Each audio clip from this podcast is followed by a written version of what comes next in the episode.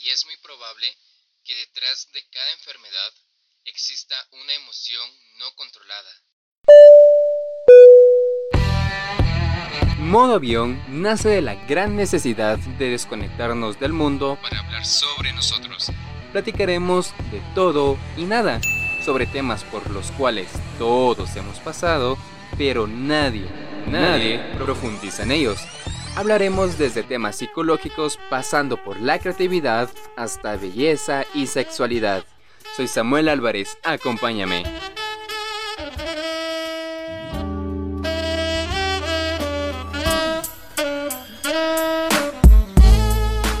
Hola, ¿cómo están? Bienvenidos y bienvenidas a Modo Avión. Soy Samuel Álvarez y es momento de desconectarnos del mundo para hablar sobre nosotros, para hablar sobre eso de lo que casi nunca hablamos. ¿Nunca te has preguntado o ha pasado por tu mente el por qué hay personas que tienen hasta tres resfriados al mes? ¿O por qué personas con excelentes hábitos alimenticios y físicos caen de repente en enfermedades terminales? ¿O por qué los abuelitos que casi siempre se fuman una cajetilla diaria, pues rara vez han ido al hospital o con un médico por problemas en los pulmones. Y si te digo que varias de las enfermedades son provocadas por no saber controlar las emociones y no por factores del ambiente, biológicos, de los microbios y así, me creerías. Pero la verdad es que sí, las emociones afectan de gran hacia una escala abismal en nuestra salud. El no saber expresar nuestras emociones, el guardarlas, el no controlarlas, estas repercuten en nuestra salud de manera física.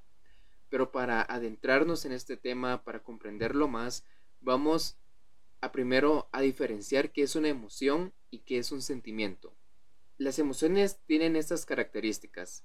Uno, es un proceso químico biológico de nuestro cuerpo está en nuestro ADN, otro son inconscientes, el otro son espontáneas, momentáneas, su duración es así corta, y el último es que nos ayudan a sobrevivir. Esas son las características de una emoción. Un sentimiento es la percepción de una emoción. Yo sé que ahorita todo el mundo quedó con un signo de interrogación en su mente porque no se comprende fácilmente. Pero tal vez con un ejemplo sí. Imaginemos vamos caminando y vemos que alguien viene corriendo hacia nosotros y se cae. Y tenía fresco o algo, algún líquido en la mano y no lo derrama. Nuestra emoción ahí va a ser de sorpresa y nuestra reacción va a ser de quitarnos o de esquivarlo o incluso de tratar de ayudar al chico. Esa va a ser nuestra emoción, la sorpresa. Se dio de manera inconsciente, fue un proceso químico de nuestro cerebro y fue momentáneo. El sentimiento es lo que ocurre después de. Aquí hay dos caminos. Uno, o nos calmamos y tratamos de, ayudar al chico y solo pensamos que bueno, fue un accidente, o nos enojamos más y lo empezamos a maltratar, a alegar. Ese es el sentimiento, la percepción de la emoción. O por ejemplo, imaginemos que algún recuerdo con tu ex, eh, te dio unas flores, te dio una carta. En el momento la emoción fue de alegría, pero ahora que lo recordás, uno, o lo puedes recordar como algo bonito o con tristeza. Ese es el sentimiento. O sea, la emoción fue cuando te dieron la carta, sentiste la alegría, pero ahora que lo recordás, se vuelve en un sentimiento, o de tristeza, o de nostalgia, o de alegría. Creo que con esos ejemplos queda un poco claro, más claro qué es una emoción y qué es un sentimiento, porque creo que son conceptos que tal vez ni siquiera sabemos cómo diferenciarlos o los confundimos. El siguiente concepto es somatizar. Es la manifestación de lo que pasa dentro de nuestro cuerpo por fuera. Cuando nuestra voz calla, nuestro cuerpo se expresa. Y esto se da obviamente como de lo que estamos hablando por enfermedades, alergias, pero también por actitudes, gestos, lenguaje corporal, etc. Eso es somatizar. Y el último término que debemos de manejar es el temperamento. El temperamento son los rasgos heredados de nuestros padres que nos impulsan o nos dicen cómo debemos de actuar y cómo debemos de manejarnos en la vida. Ya que esto es biológico, es heredado, no se puede cambiar. Simplemente lo podemos trabajar y aprender a convivir con ellos. Hay cuatro tipos de temperamento. Tenemos el sanguíneo, el colérico, el melancólico y el flemático. El sanguíneo pues es esa persona alegre, calmada y que evita las confrontaciones a como dé lugar. El colérico pues es esa persona explosiva que no es nada empática, es sarcástica, le encanta discutir y casi siempre es insensible. El melancólico es una persona muy analítica, es amigable y se fija mucho en los detalles de las cosas. Y el último es el flemático, que es una persona tranquila, que es compasivo, es confiable y es seguro. Estos son los cuatro tipos de temperamento, obviamente a una escala pequeña.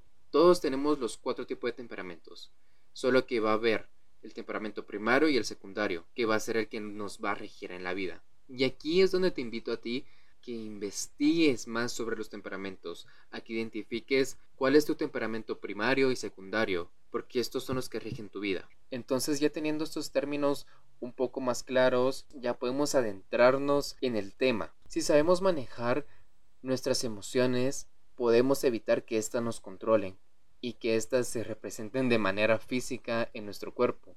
Pero, ¿cómo las vamos a manejar? Lo primero es conocerlas, por eso es que hablamos sobre el temperamento, porque al conocer qué temperamento tú tienes, puedes identificar cuáles son las emociones que rigen tu vida. Hay que aprender a identificar, ok, soy una persona muy susceptible a la tristeza, al enojo, el miedo me paraliza, eh, la vergüenza. Hay que aprender qué emociones nos dominan, cuáles son las emociones principales de nuestra vida para poder empezar a manejarlas. Les voy a contar ahorita un pequeño testimonio.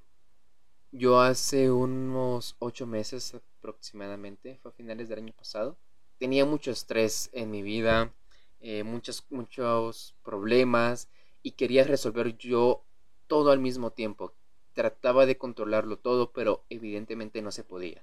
Porque si hacía algo en el trabajo, me afectaba en otro ámbito. Y si aquí no hacía esto, en el trabajo me afectaba y trataba de darle solución a todo. Manejaba mucho estrés, mucha ansiedad y yo nunca lo hablé, siempre me lo guardé para mí. Con el paso del tiempo, pues comencé a presentar problemas en el colon. Me recuerdo que vi a tres doctores y los primeros dos pues se sorprendieron. Me dijeron que esas enfermedades están muy relacionadas con personas ya mayores y que yo estaba muy muy pequeño. Hasta incluso me dijeron si en mi familia había casos eh, de mis abuelos o etcétera. Y hasta me dijeron, puede ser punto de cáncer. o sea, yo bloqueé, yo comencé a pensar lo peor. Hasta que el último médico, tú manejas mucho estrés, mucha ansiedad. Yo sí, o sea, le expliqué eh, mi vida, las cosas que llevaba en ese momento y me explicó que con tanto estrés que tenía, tanta ansiedad, todo eso al momento de no sacarlo, de no hablarlo, de no tratar de controlarlo, mi cuerpo dijo, ok Samuel, basta, ya no te estreses tanto, ya no trates de controlar todo. ¿Y cómo me lo dijo? En manera de una infección en el colon. Obviamente después ya me curé y todo, pero desde aquí me quedó eso tan plasmado que las emociones, el no saber controlarte, afecta de manera física a tu cuerpo. Todas las células tienen receptores para todas las hormonas. Por eso es que cuando tenemos miedo o nos emociona algo, se nos pone la piel de gallina, como se dice. O no sé si les ha pasado, pero cuando, bueno, en Guatemala, siempre en, en casi todas las calles o más de alguna, hay perros hay perros callejeros y siempre está como el típico perro que, le gusta correr a la gente. Y cabal, no sé si les ha pasado, pasan enfrente del perro y, sienten que les tiemblan las piernas, que, que una presión en el pecho. Esas son las emociones expresándose. Por eso es que se dice de cada enfermedad es muy probable que una emoción esté atrás de ella. Y aquí quiero resaltar o quiero que ustedes busquen los trabajos del doctor Mario Alonso Puig, Puig P-U-I-G, así se deletrea el nombre. Este es un doctor español y del ingeniero Álvaro Hernán González, que es colombiano. Ellos en sus trabajos busquen videos de YouTube sobre ellos. Ellos explican a más detalle y de una manera más profesional, por ejemplo, ¿qué les digo? Que el, el ardor de estómago significa que no tenemos mucho amor en nuestra vida y no necesariamente relacionado a pareja, ¿verdad? Sino amor propio, amor de familia, amor en el trabajo. O por ejemplo que la diabetes está relacionada a que nuestra vida fue llena de tristezas, que no supimos aprovechar las alegrías de la vida, o que la alergia es el estrés hablando, o que la hipertensión se da por no saber manejar las cargas emocionales de la vida ellos explican ya manera pues más clínica y detallada todo esto. Los invito a que busquen el trabajo de ellos y puedan ustedes como sacar más conclusiones acerca de este tema. Me recuerdo cuando estaba investigando sobre esto, vi un video de YouTube y en uno de los comentarios decía, ok, entonces ¿para qué hay médicos? ¿Para qué hay medicinas si la solución es no estresarnos, no vivir con miedo, pero ¿quién no vive con eso? Y pues ahí se nota que esta persona no había comprendido al 100 el tema. Y esto es para personas como muy escépticas o personas muy amantes de la medicina. Con esto no quiere decir de que si vivir que, que todo es por las emociones, que no necesitamos medicamentos, no. Obviamente no hay que comparar un resfriado que te dio por haber salido en un día lluvioso con shorts y pantaloneta y que llegaste a tu casa que ni siquiera te cambiaste y te quedaste así, a un resfriado que te dio porque justamente hace unos tres días tu pareja te cortó. Hay que aprender a diferenciar esto. Y muchas veces el error es que comprendemos cuerpo y mente como dos cosas diferentes, cuando es algo, es un todo, cuerpo y mente tienen que estar unidas. Y la medicina, por eso es que la medicina y la psicología van mucho de la mano. Tu cuerpo dice lo que callas. Es increíble cómo el estado de ánimo es vital a la hora de afrontar las enfermedades. El claro ejemplo es la risoterapia para pacientes con cáncer, pacientes con enfermedades terminales. Se ha demostrado que la risa, que el estar alegre aumenta las defensas, aumenta el sistema inmunológico, por eso es muy importante cómo nosotros manejemos nuestras emociones. Ahorita les voy a dar como un mapa general de emoción y qué órgano o qué afecta. Esto es a pequeña escala. Por ejemplo, la ira está muy relacionada a, a enfermedades del hígado. Por eso es que se dice como, mira, no te quiero hablar con el hígado, por favor. O sea, no te quiero hablar enojado. Por ejemplo, el miedo y el estrés repercuten mucho en los riñones y en el estómago. La alegría y la pena en el corazón, increíblemente, sí. Y ustedes pueden decir, pero la alegría es una emoción buena. No, no hay emociones ni buenas ni malas, solo hay emociones. La obsesión o el tratar de controlarlo todo afectan mucho lo que es el estómago, el páncreas y el intestino.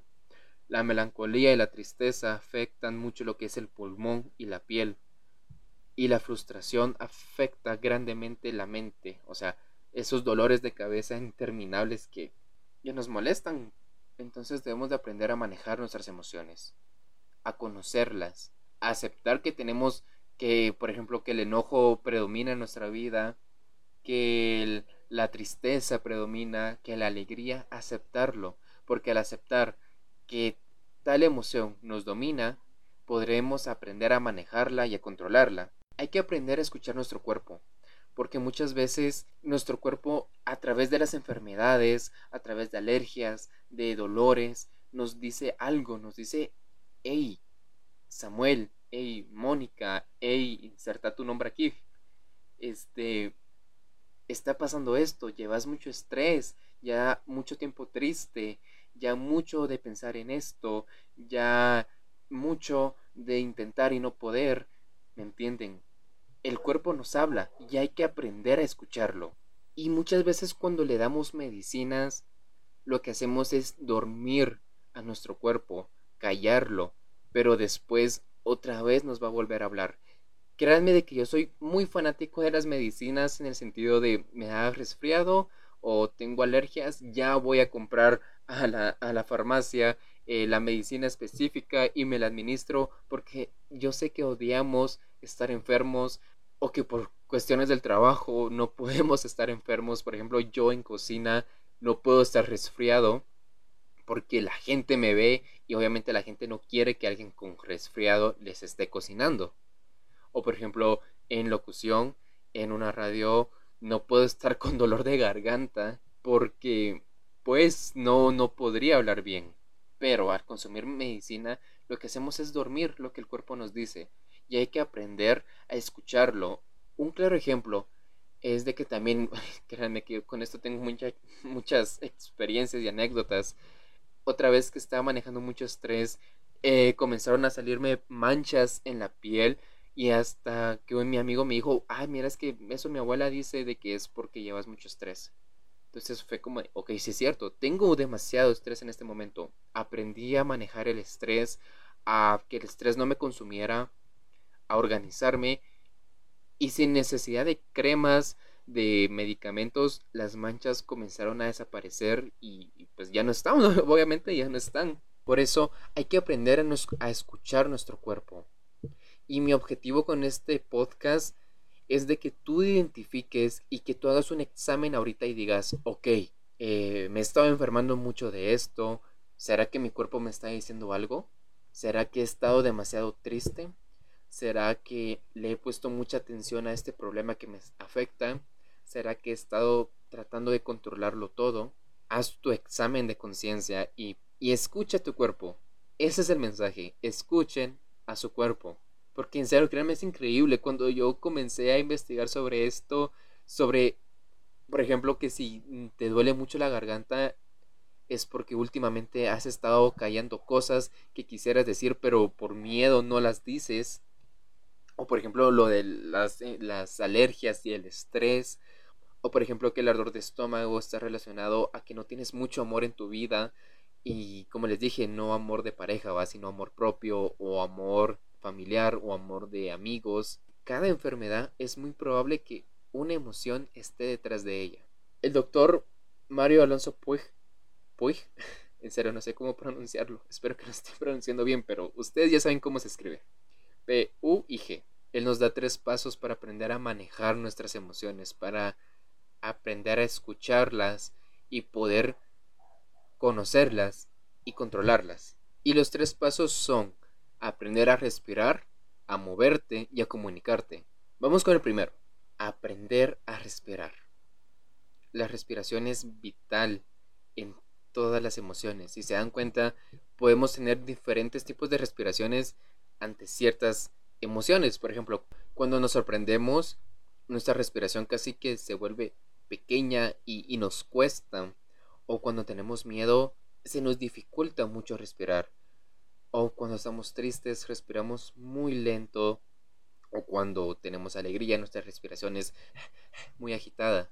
Y él puso un ejemplo muy bonito y es reírte ante la situación, romper esa como tensión de la respiración, porque cuando reímos, reímos con el diafragma. El diafragma es ese músculo que está bajito de las costillas y de los pulmones. Entonces él dice, cuando reímos con el diafragma, llenamos de bastante oxígeno nuestro cuerpo, nuestros pulmones y hacen que se nos olvide o que podamos calmarnos ante una emoción.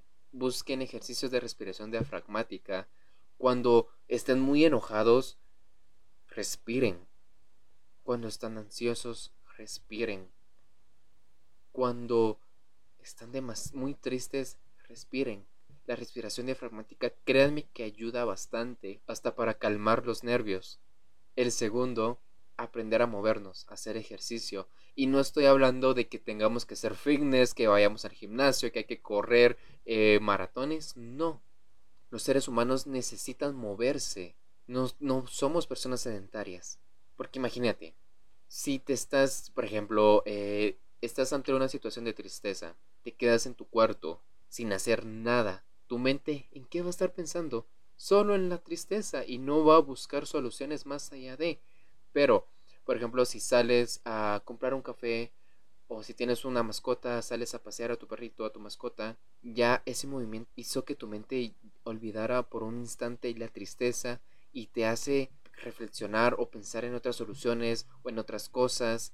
Por eso es muy importante movernos, hacer ejercicio y, y como les dije, no gimnasios, no pesas, no con el hecho solo salir a caminar, pasear tu mascota, Y si quieren otra cosa pues un poquito más movida, tal vez zumba, eh, aeróbicos. Eh, hay un montón de opciones para movernos, pero tenemos que aprender a movernos y no estar estáticos. Y el último es aprender a hablar, a comunicarnos. Si no han escuchado mi podcast de asertividad, o sea, el pasado, vayan a escucharlo ya. La asertividad va a ser clave para aprender a expresar lo que sentimos, lo que pensamos y no guardarlo adentro. Porque ese es el problema. Si guardamos las cosas, si no lo expresamos, si decimos como, ay, no, hay que se quede, no le voy a poner atención o, o lo dejamos de lado, ahí es cuando nuestro cuerpo dice, ok, no lo quieres hablar, yo lo voy a hacer. Y se comunica por medio de enfermedades, alergias y así. A partir de lo que leí, de lo que investigué, creo que tengo como, bueno, para mí este es como mi mapa personal de cómo aprender a controlar mis emociones, aprender a manejarlas. Entonces el primero es hacer un examen de conciencia y averiguar si ahorita o, o, antes has pasado por esto de que te enfermabas mucho y asociarla a una emoción. Tal vez en un momento te enfermaste mucho de la gripe y habías terminado con tu pareja o habías perdido algún familiar. Si caímos en esto, ok, podemos pasar al siguiente. Encontrar cuál es tu temperamento, cuál es tu temperamento primario y secundario. Y luego conocer tus emociones, las que dominan más tu vida. Tal vez es el enojo y el miedo, o la alegría y la sorpresa, no lo sé. Eso ya queda en ti. Y sabiendo qué emociones son las principales en nuestra vida, ya podemos venir y buscar soluciones como, ok, eh, el enojo, me enojo mucho, ok, cuando me enojo, tengo que aprender a respirar. O cuando estoy triste, tengo que salir de aquí. no, no, puedo estar aquí metido. O cuando, ¿qué, ¿qué, les digo? Nos sorprende algo, respirar y como de, ok, calma, calma. Obviamente, yo siempre les digo, hay que normalizar ir con un psicólogo ellos nos pueden ayudar de mucho en este tema de aprender a manejar nuestras emociones. Ellos nos pueden dar ejercicios, desahogarnos con ellos es muy bueno. Como siempre les digo, normalicemos ir con un psicólogo. Esa es mi otra recomendación. Si tú quieres callar a tu cuerpo, si tú quieres callar lo que sientes, quieres tratar de controlarlo todo, lo siento, pero tu cuerpo se va a encargar de decirte, hey, basta, ya mucho de esto. Recalco en serio, busquen el trabajo del doctor Mario Alonso Puig y del ingeniero Álvaro Hernán González. Créanme de que ellos, madres, describen bastante bien y asocian bastantes enfermedades a ciertas emociones o situaciones de la vida. Busquen su trabajo para, pues, obviamente complementar y, y más esta información que les acabo de dar. Escuchen su cuerpo. Con eso me despido. Nos escuchamos el siguiente jueves. Soy Samuel Álvarez. Por si no se recuerdan, estoy en Instagram como modo avión GT-bajo. Y ahí me pueden escribir si tienen temas, si tienen más ideas. Y nos escuchamos el siguiente jueves. Se me cuidan. Ok, vamos a conectarnos ya al mundo con mejores herramientas para vivir mejor. Nos escuchamos el siguiente jueves. Adiós chicos.